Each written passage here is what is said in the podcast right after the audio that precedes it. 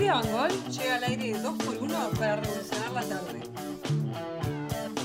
Si ya saben que hablo de feminismo, ¿para qué me invitan?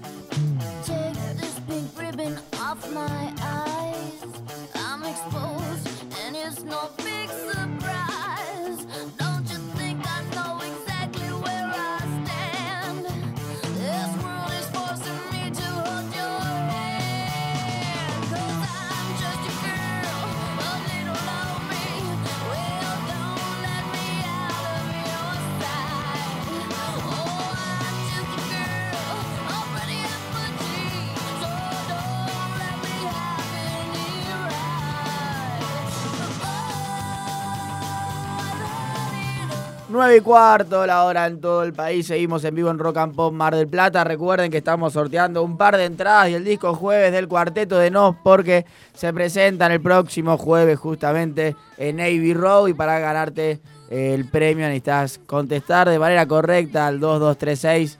566 mil. ¿Cuándo fue la última vez que el cuarteto de Nos estuvo en Mar del Plata? Y si no te alcanza con eso, el sábado va a estar la Berizo en Gap y tenemos dos pares de entradas y el último disco. Eh, y también te puedes ganar todos juntos si contestás al 236 mil cuántas veces la Berizo estuvo tocando en vivo en la ciudad de Mar del Plata. Pero ahora eh, es momento de darle la bienvenida a Julita Bangol. ¿Qué tal? ¿Cómo le va para hablar de feminismo? Y mientras pongo play y estamos transmitiendo en vivo por Instagram Live en arroba 2.1 radio. Ahí la pueden ver y escuchar a Julita. Hola, Joma. Estamos combinados hoy. Estamos color mostaza. Ajá, yo tengo un gorrito la mostaza, Eh, ¿verdad? estoy ahí, nos vi Ah, reflejados pero vos con tenés suétercito, monito, todo. Ah. Tengo- ahora se usa el monito. Me, me joden un poco porque parezco Mickey Minnie Ah, claro. con los moñitos, pero bueno. ¿Cómo andas? ¿Todo bien? Bien, ¿vos? ¿Bien? Bien, acá, terminando la semana. Eh, un poco sorprendida con el, el rap que acabamos de escuchar. ¿Qué- ¿Viste el rap de? Curro, eh, Curro. candidato a intendente? Es como el voz político, Lo- digamos, exacto. voz En realidad eh, lo presentó acá en vivo y él dijo que era la, para llegar a los jóvenes. Él dijo, bueno, un- una forma de hacer. Él lo que planteaba era que los debates, ¿viste el debate presidencial? Sí, Que se haga uno municipal, pero a batalla de gallo. La manera de llegar a los jóvenes. me parece Y bien. cantó eso en vivo, totalmente improvisado, se lo puso a cantar y estaba grabado. Sorprendido. Y Le quedó. pe- Le pedimos permiso para tenerlo y bueno. Sí, igual so- sorprende porque Mar del Plata es, eh, creo que la segunda ciudad de, de así de, América Latina con mayor población adulta, mayor. Así que no sé cómo caerá eso en los centros jubilados. Ahí está el tema, claro, ahí está el tema. Pero bueno, me hace acordar, ¿sabes qué? A la, a la publicidad esta de mm, Centurión, que son unos minutitos y nombra a otro candidato. No, aparte o sea, no dice, es publicidad para él. Votar a Fernández es votar aborto. Sí.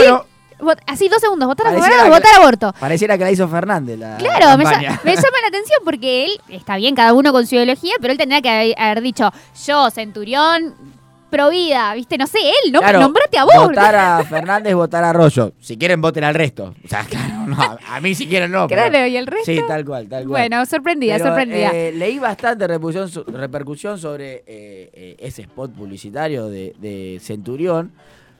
Porque justamente dice votar a Fernández y votar a Arroyo. Bueno, listo, ya convenciste un montón de gente. Sí, sí, sí, Eh, Al sí. resto capaz que no, pero se, dividen, se dividirán en mucho más votos. No, aparte hay, hay- Pero- hay mucha gente eh, que, que elige a Macri, que elige a Vidal y, y, y estar a favor de, de- de la interrupción legal del embarazo. Entonces capaz uno va a ver eso y se va a ir con Fernández, señor, no. Tal cual, sí, muy, medio medio ese Bueno, spot, ¿qué vamos sí. a hacer? ¿Qué vamos a hacer? Bueno, muy en curro ahí con, con su spot nombrando a todos los candidatos.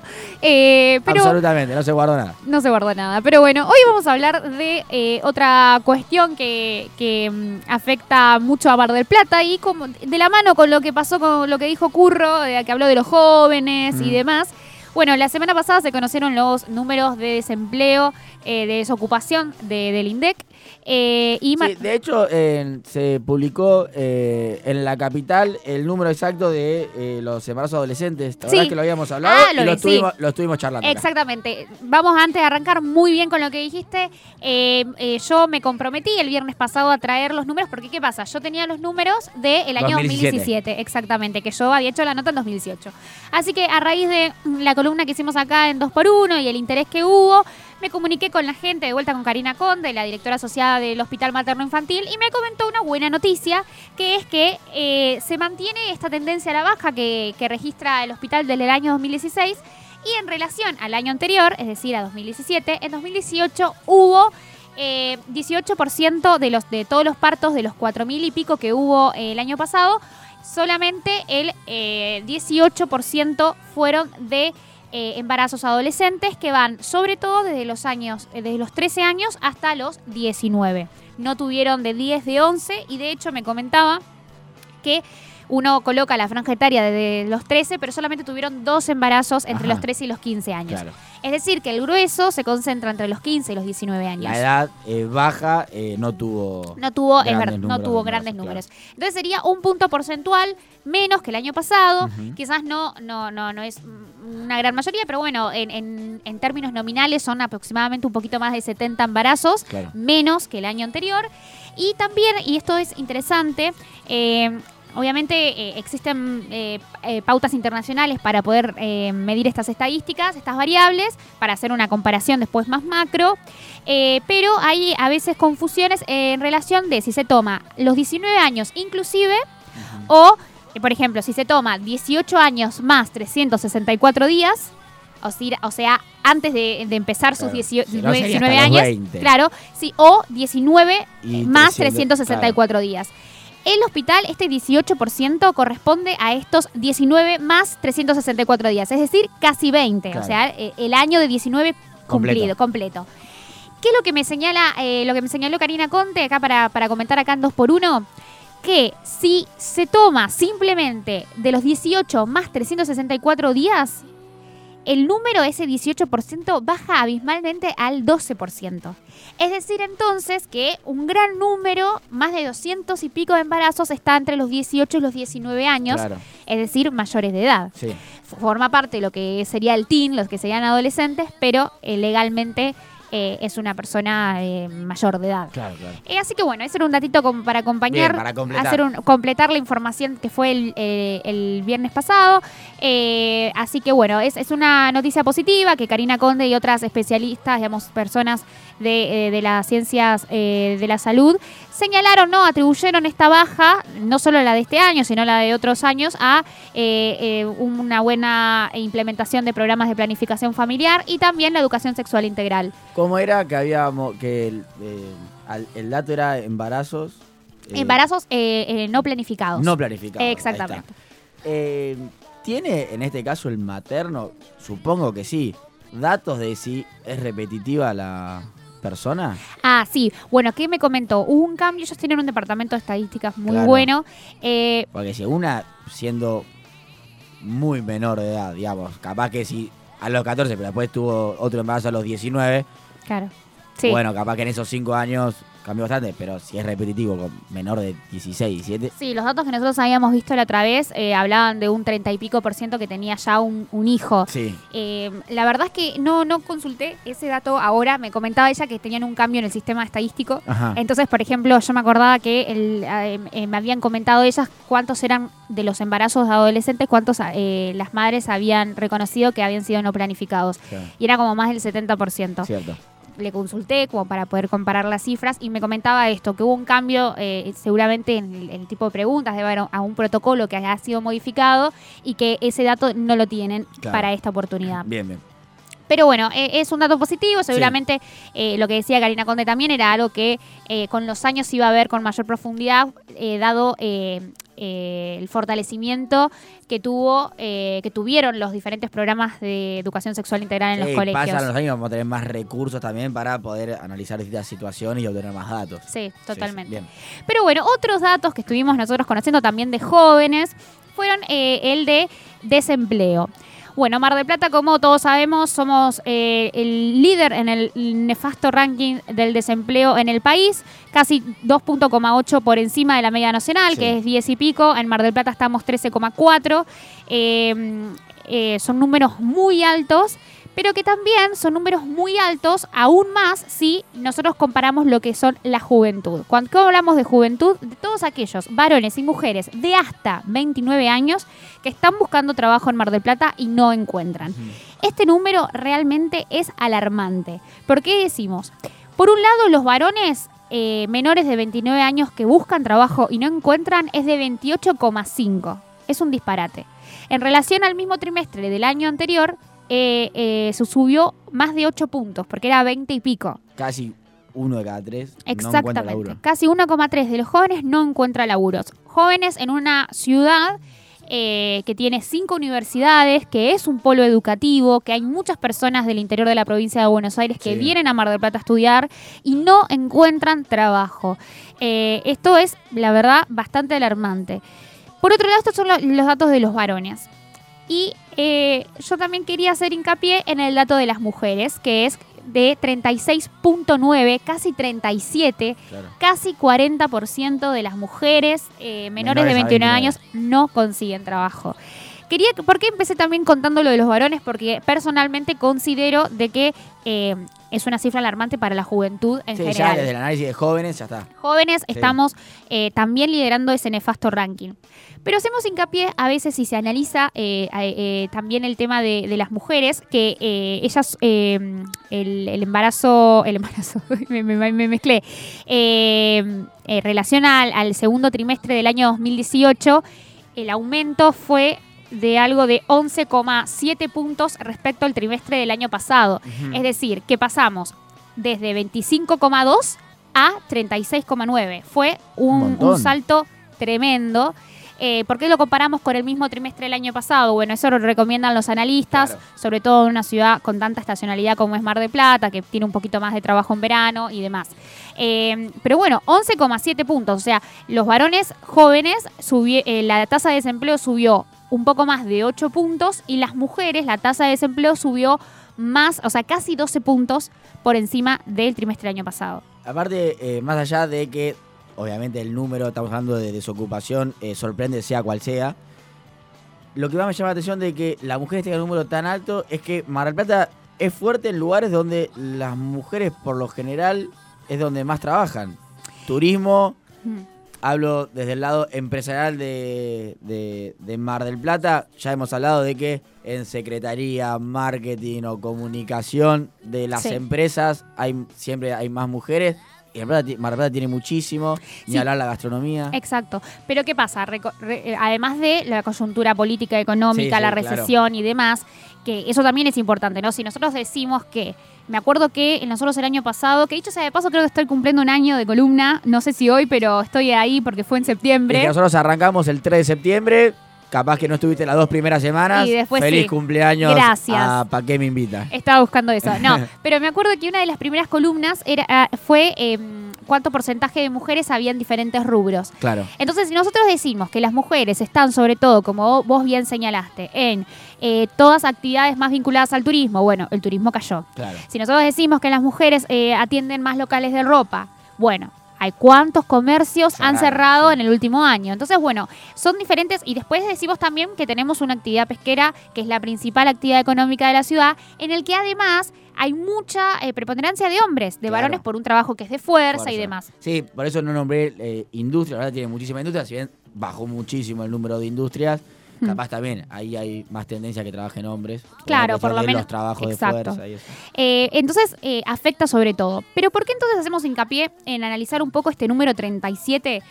Porque eh, si bien eh, existe una variable muy fuerte que es la coyuntura económica, se entiende de que el des- eh, la, la coyuntura económica básicamente explicaría la razón de por qué los hombres tienen tanto desempleo. Pero ¿por qué las mujeres tienen casi 10 puntos más que los varones?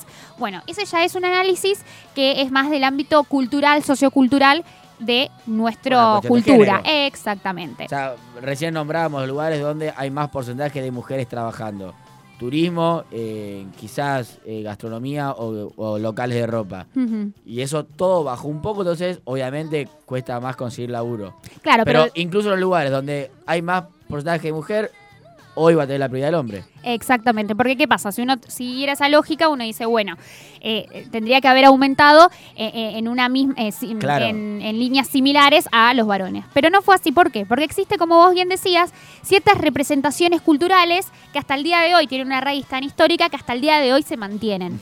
Entonces, para eso, eh, yo hablé con eh, una investigadora del CONICET que se especializa en trabajo y se especializa en género, que se llama Romina Cutuli, doctora en historia, eh, también perteneciente a la Casa de Altos Estudios de acá de, de de nuestra de ciudad. Mardel? Es de acá de Mardel, eh, un- un- muy, muy formada en la materia. ¿Y qué es lo que ella me comentaba? ¿no? Porque un poco decir, bueno, ¿cuáles son las razones detrás? Y, sobre todo, lo más importante, ¿qué medidas se pueden tomar para revertir, por lo menos, lo que es esta brecha de género. Es decir, a ver, entiendo la coyuntura política. Por supuesto que vamos a tener desempleo eh, eh, eh, leyendo las variables económicas Sí. actuales. Pero ¿por qué tenemos 10 puntos más que los varones? Explícame este 10 puntos más. Bueno, entonces, ¿qué ella es lo que me dice?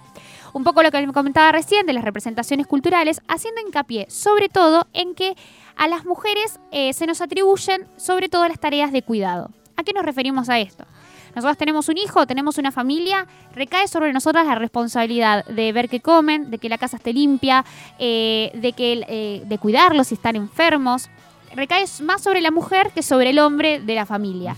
Y, eh, eh, y esto, esto atraviesa absolutamente todas las clases sociales. Claro. El tema es que mientras más ingresos tiene esa mujer, eh, más puede mercantilizar este cuidado, es decir, contratar a una niñera, contratar a una persona que limpie la casa. Sí. Fíjense que encima además eh, contratar personas que además son mujeres, ¿no? Sí. Contratar a una niñera, contratar que además se tratan también de, de- trabajos que suelen ser los más precarizados, ¿no? Obvio. Que cobran menos. Bueno, ya ese es otro. Porque también después es el análisis de qué cuánto cobran. Pero acá el problema principal es que El no pueden acceder. trabajo, claro. Exacto, no pueden acceder al mercado de trabajo. Entonces, hablamos de que el desempleo es muy alto en la edad reproductiva, ¿no? Eh, eh, generalmente el primer hijo puede llegar en, en esa etapa, ¿no? Sí. Entonces, la condición de posible maternidad ya de por sí eh, te excluye, es excluyente a la hora de tener una selección de trabajo, ¿no? Vos vas a, a un proceso de selección para un cargo y quizás vos en esa edad puedes ser considerada como, bueno, va a ser madre, pues un estorbo quizás para el empleador. Sí, sí. Ya que en una entrevista de trabajo te pregunten, estás en pareja, buscando un hijo, y ya eso. ya, digamos, te condiciona Sí. qué respuesta vas a tener con respecto a ese tema. Después, sos madre y tenés que eh, eh, tenés la responsabilidad mayor del cuidado de esos hijos. Sabés que algunos días capaz vas a necesitar pedirte días porque tenés que cuidar a los nenes. Claro. O directamente tu desarrollo profesional termina Baja, sí. cuando vos eh, sos madre y después tenés que buscarte un trabajo de cuatro horas para poder hacer otra cosa y listo, y ya empiezan a bajar tus posibilidades de trabajo en el mercado laboral. Entonces, eso por un lado. ¿Cómo se podría resolver esta temática en particular? Romina Cotuli señala de que son necesarios se- servicios públicos de cuidado para la primera infancia. Actualmente, el sistema educativo eh, nacional establece como obligatoriedad a partir de los cuatro años. Pero en el medio tenés cuatro años Claro, en lo que el nene en el jardín de infantes no tenés con quién ponerle, no sé, mi hermana. Mi hermana vive en Buenos Aires, mis padres están acá, los padres de su- su pareja también están acá. Tuvieron un hijo y obviamente tienen que ir a un jardín de infantes, a una guardería que es carísima para Sí. pagarlo. Obviamente ellos con muchísimo esfuerzo lo pagan porque no tienen otra alternativa. Pero ¿qué pasa con los que no?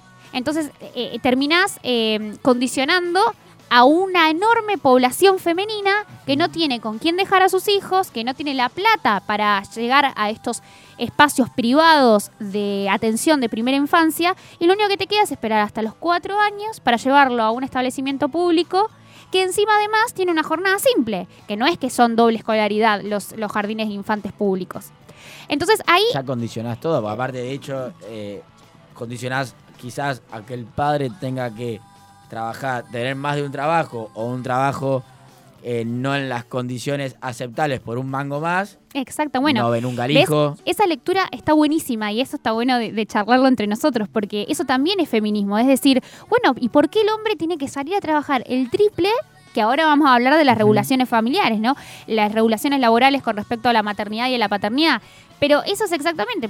¿qué- ¿Cómo, cómo se va a poder solventar una casa de- eh, en esas condiciones? Eh, por ejemplo, una crisis económica como la actual. Claro, Eh, tiene que trabajar mucho más. Exactamente, Sí. exactamente. Entonces, eso por un lado. ¿Qué, qué dice Cutuli? Que es necesario tener más ofertas de espacios públicos para el cuidado de la primera infancia para permitir esto. O, o también eh, algunos cambios en las regulaciones laborales que obligue a que las empresas, a que Sí, que no te quedes sin laburo por esa mamá. Exacto, que tengan guarderías, por ejemplo, en el INTA, en la universidad, hay guarderías en donde eh, aquellas que fueron madres pueden llevar a sus los hijos ahí Claro, mira.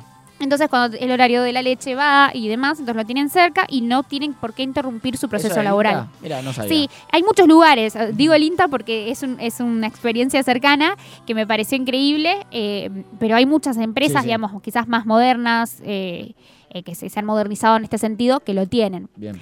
Bueno, eso por un lado. Después vos señalabas eh, el tema del- de la paternidad. Actualmente la ley de, de trabajo de Argentina eh, le da 90 días a la mujer y dos días al hombre. Sí. Ya ahí, en la ley, en Es la una letra, locura.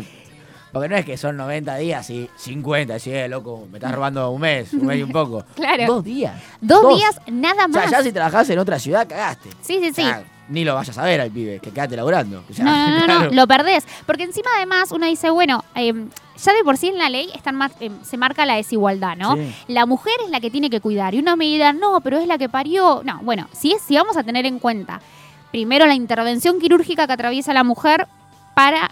eh, para, para dar luz a- a- al bebé. Y por otra parte también, eh, todo lo que hemos estado cerca de un recién nacido, el esfuerzo que conlleva eso, eh, es imposible hacerlo sola en Mm. primera instancia. eh, tampoco sé si alcanzan 90 días. Y además de todo, si tu compañero a los dos días se tiene que volver a ir a trabajar, ¿vos qué haces? Capaz, Claro. capaz tuviste la cesárea, tenés la panza abierta y no puedes estar haciendo fuerza. Bueno, estás sola. Eh, de- dejemos. Sí, Y estamos hablando en este caso de un hijo. Exactamente. El, cuarto. Exactamente. Esa, eh, esa señal, eh, eh, Romina Cutuli señalaba que qué pasa en esas instancias, recurrís a un familiar y demás, pero entonces el Estado te está obligando a familiarizar el cuidado doméstico, cuando en realidad eh, eh, eh, es marcar una desigualdad con aquellos que quizás no cuentan con esa familia disponible para poder llevar adelante eh, la conformación familiar, ¿no? El Estado debería tener ahí alguna intervención para facilitar esos procesos y revertir eh, números nefastos como lo que estamos observando ahora, ¿no? Eh, por otro lado, aumentar la, la- la- también, obviamente, la licencia de, de paternidad. Dos días no salís ni del hospital. No salís ni del hospital, no ayudás. Eh, la mujer después solo puede dar la leche, pero después el hombre puede cambiar el pañal, eh, darle el Sí. biberón, Cuidarlo Eh, y que la mujer duerma. cuidarlo y que la O sea, mujer duerma. O sea, es un sinfín sí, de sí. cosas. Y también reconocer de que el padre tiene, tiene su rol de cuidado que es necesario y que esté presente más de dos días. Eh, en ese sentido.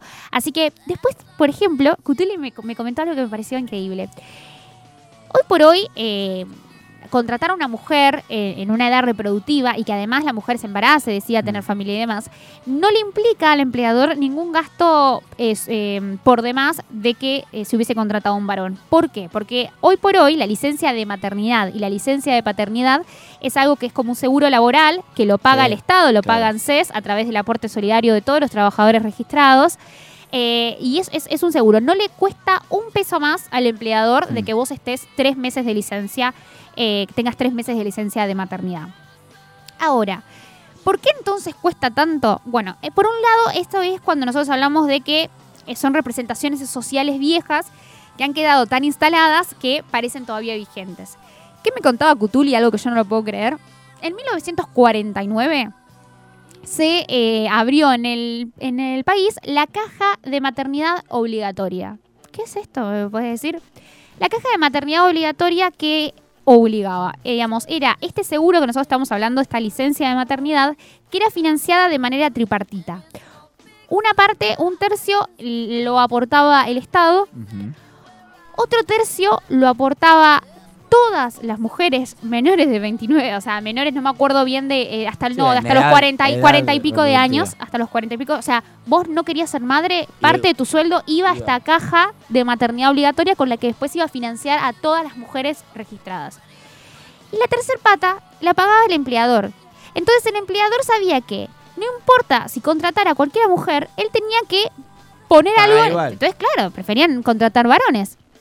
Era una locura, o por lo menos consideraban que era lícito pagarle menos a la mujer porque tenías que abonar El este otro. comenzaba a pagar para esta caja teniendo por lo menos una mujer en Exactamente. su eh, staff, digamos. Eso es increíble, obviamente hace muchísimas Claro, décadas que esto, esto No contrataban a nadie. Exacto, hace muchísimas décadas que esto cambió. Yo no lo conocía. eh, eh, hablando con, con esta investigadora que se dedica a esto, me señalaba esta cuestión. También me señalaba otra. Em, esta. mm, eh, no, se aplica a la realidad esto, como vos recién decías, que una madre decía quedarse, como en muchas familias, o por lo menos en muchas familias no, no, no se replica, esta eh, posibilidad de la madre de quedarse en la casa cuidando a los hijos cuando el marido sale a trabajar. Hoy quizás no pueden, por más que el marido busque otro trabajo y demás, la mujer tiene que salir a trabajar. Bueno, perfecto.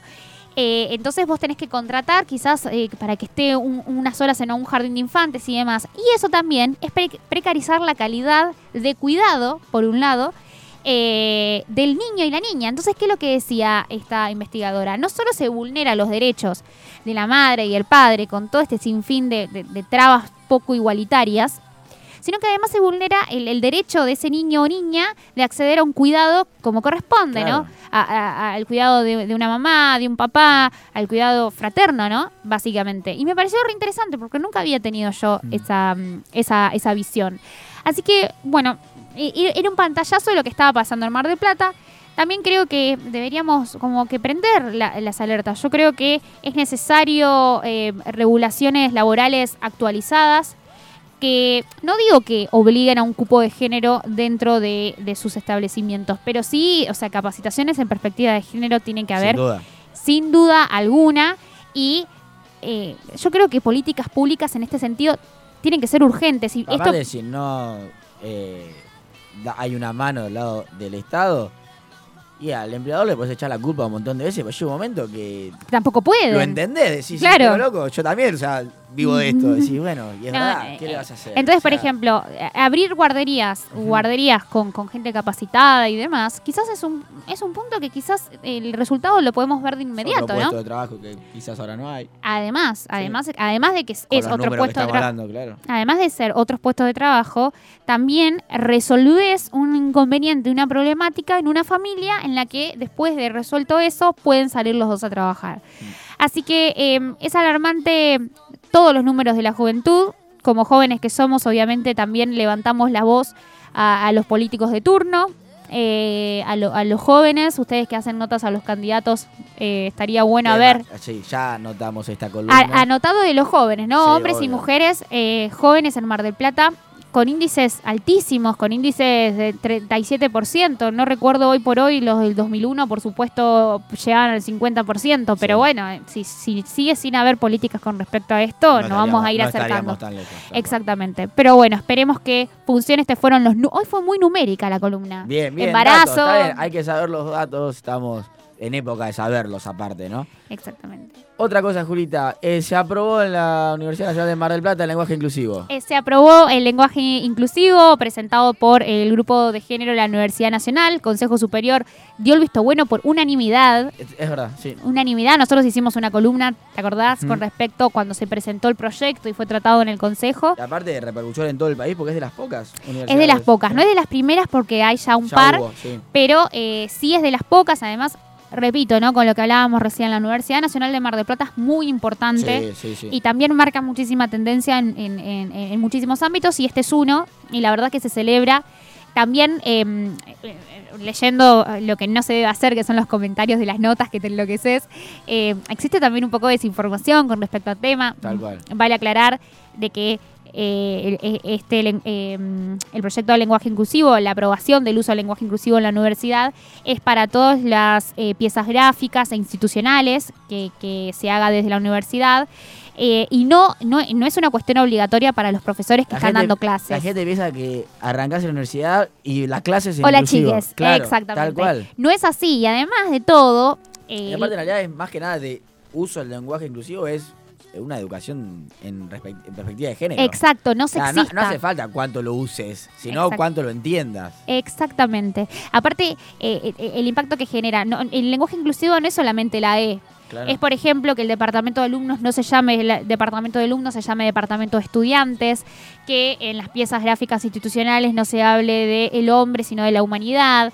Eh, digamos, se puede utilizar un lenguaje no sexista sin el utilizar la E. Claro. Aquellos que quieran lo van a tener eh, aprobado y permitido. Aquellos que aquel profesor que quiera hacer a un, no sé, una- pieza institucional de- con respecto a su materia, con respecto a su Sí, facultad, y habrá así. carreras en que se use más y otros menos, ¿no? Sí. Obviamente. La de los números decís, bueno, no Exactamente. tenés mucho lugar para usarlo. Bueno, por ejemplo, yo tengo una amiga. sí. Exacto, yo tengo una amiga que está haciendo la tesis en psicología y Bueno, ella está haciéndolo en, en inclusivo. Ya lo venía haciendo eh, y esto también le da el visto bueno de que ella tiene la posibilidad de presentarlo eh, Sí, sí. en inclusivo, ¿no? Pero Online. me, parece que más de que algo práctico es una cuestión educacional, ¿no? De, de- de saber lo que significa y del impacto que tiene en la sociedad, lo uses o no. Exactamente. Y bueno, y lo que dice el Mucha gente, eh, yo también leí algunos comentarios eh, que decía el verdadero mensaje, eh, eh, lenguaje inclusivo es el de señas, eh, hay que...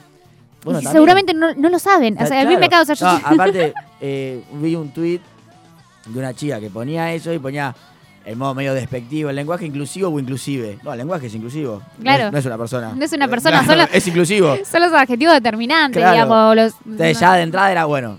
Los la, falta de información, ¿no? Lo- lo que Sí, decís. sí. Y el lenguaje de diseño ojalá se enseñe y lo sepa Por todo el mundo, está bárbaro. Cuanto Tenemos- más idiomas sepamos, Eh, mejor. de hecho, hace Nos unos días. comunicar mejor. Hace unos días en Twitter circulaba un video de una chica que estaba emocionadísima, una chica sordomuda, que contaba, digamos, eh, eh, a, a un video de que había tenido un día maravilloso, que era un- había tenido un día surreal porque había ido a Starbucks, no me acuerdo qué otros locales más, y se había encontrado que, como son empresas también que tienen esta visión, Sí. tienen empleados que, que, que saben, saben diferentes lenguajes Claro. eh, y, y, alguien y demás. atendió. Y la atendió señas. con señas y después fue a otro lado y la atendieron con señas y después fue- y la chica emocionada en un video no lo podía creer. Bueno, sí, por supuesto, yo estoy de acuerdo, eso también es lenguaje inclusivo. Deberíamos todos poder comunicarnos Claro. de igual manera. Uno no quita al otro. Exactamente. Y esto en particular, que es lo que señala el movimiento feminista, es que el lenguaje es político. Entonces, si yo quiero reflejar ahí una realidad que, que, que ha sido oprimida durante muchísimos años y un lenguaje y un ente que es cambiante y que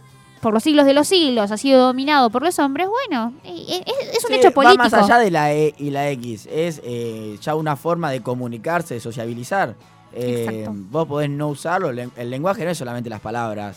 Digamos, No, si vos, eh, el que en la facultad, celebro lo, de la Universidad Nacional, empiezan con estas cosas, a vos en la casa se te va a meter lo de la perspectiva de género, el que todos somos iguales, uses o no la E o la X. no, es- no importan es- las palabras. Exactamente, yo creo que, que, eh, va, va por ese lado, es, es a todos por lo menos hacernos pensar dos veces una oración de cómo podemos hacerla. Si no querés usar la E, por ejemplo, yo no, no, no la, no la uso la asiduamente. sin hablar. Exactamente, Sí. queda, queda en muchos que van a leer esto por primera vez, es que existe una desigualdad. ¿Cuál es la desigualdad? Bueno, después lo vas a ir viendo en otros aspectos de la Claro, vida, pero es como vos decís, ya tenés en la cabeza de que hay algo que tiene que cambiarse y que Sí. afortunadamente se está cambiando. Y sin eh, ya eh, seguir en el tema, en los medios de comunicación, vos que trabajás en un gráfico, Uh, es todo un tema, es todo un tema. Eh, Ahí lo veo- Por aparte somos... lo entiendo y lo veo más difícil también a la vez. Se ve difícil. Bueno, o sea, en la radio, ni me pregunte porque tengo que hacer un curso, obviamente, para hablar y no Mucho más- no- confundirme. no- no trabarte. mucho más difícil, obviamente, pero en, un, Em. en un gráfico,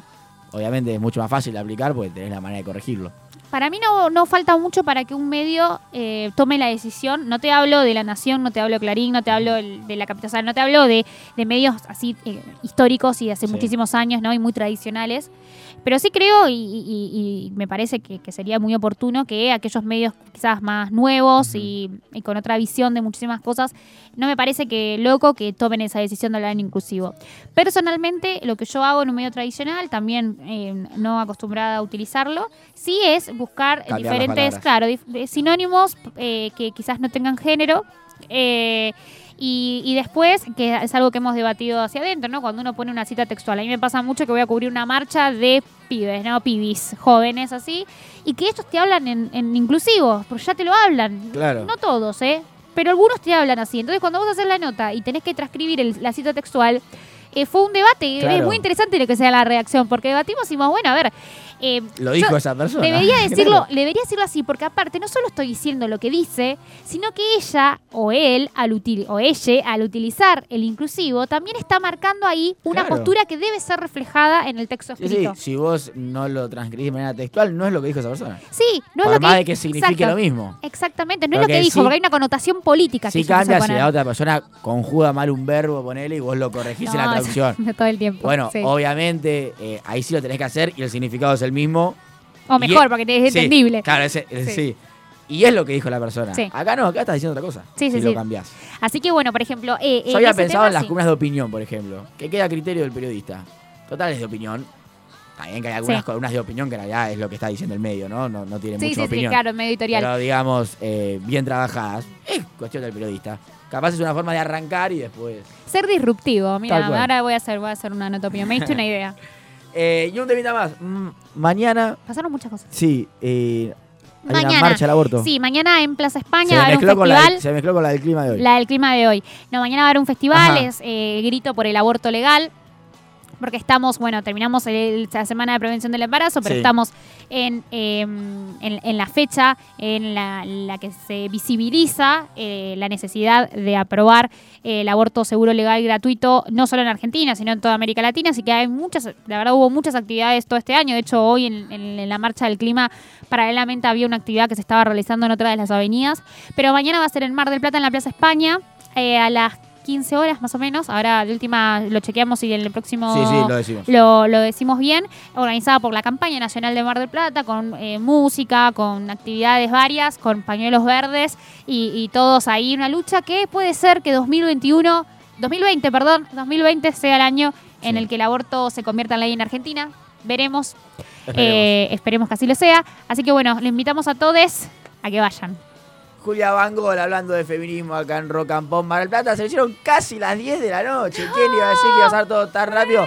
Flaquito, obviamente es viernes, así Bueno. que guardate un tema para la bendición de hoy. Tanda y seguimos.